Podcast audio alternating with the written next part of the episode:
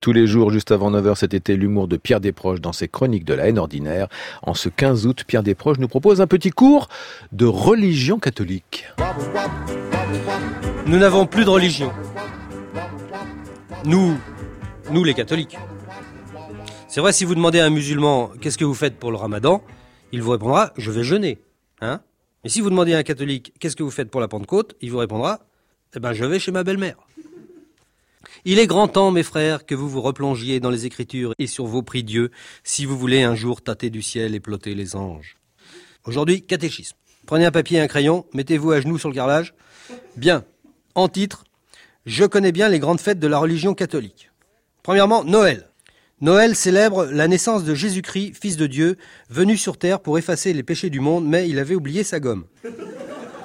Le père de Jésus s'appelait Monsieur Joseph. Bien qu'il fût charpentier, Monsieur Joseph n'avait pas de semences.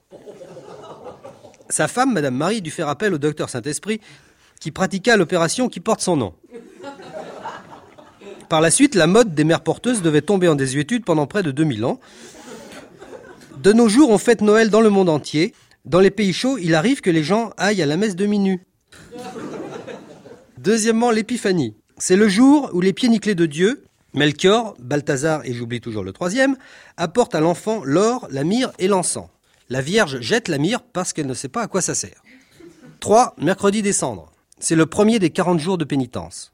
C'est carrément le carême au cours duquel le catholique doit moins boire, moins fumer et faire la guerre avec une certaine modération, sauf si c'est l'ennemi qui a commencé. La veille du mercredi des cendres, c'est le mardi gras. Les cons se déguisent en imbéciles pour passer inaperçus. Les rameaux. Le jour des rameaux, Jésus montait comme un... Pardon. Le jour des rameaux, Jésus montait sur un âne.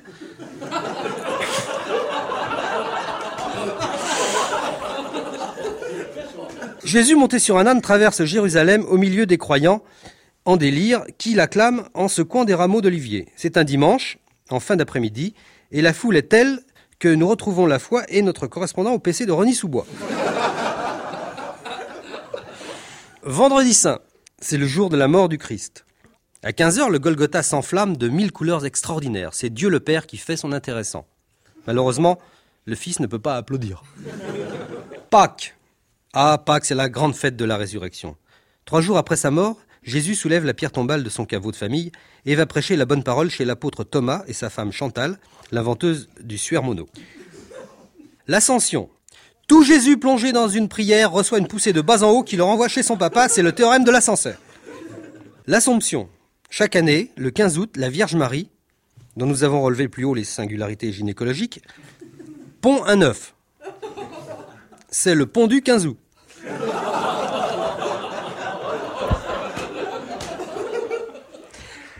Les protestants qui ne croient pas au dogme de la Vierge ont longtemps marqué leur hostilité à cette croyance en allant chez leur belle-mère le jour de l'Assomption. 10 enfin, la Toussaint, c'est la fête de tous les saints et surtout de Saint-Fleuriste. Le lendemain de la Toussaint, 2 novembre, jour des trépassés, les catholiques vénèrent leur belle-mère en allant chez leur mort.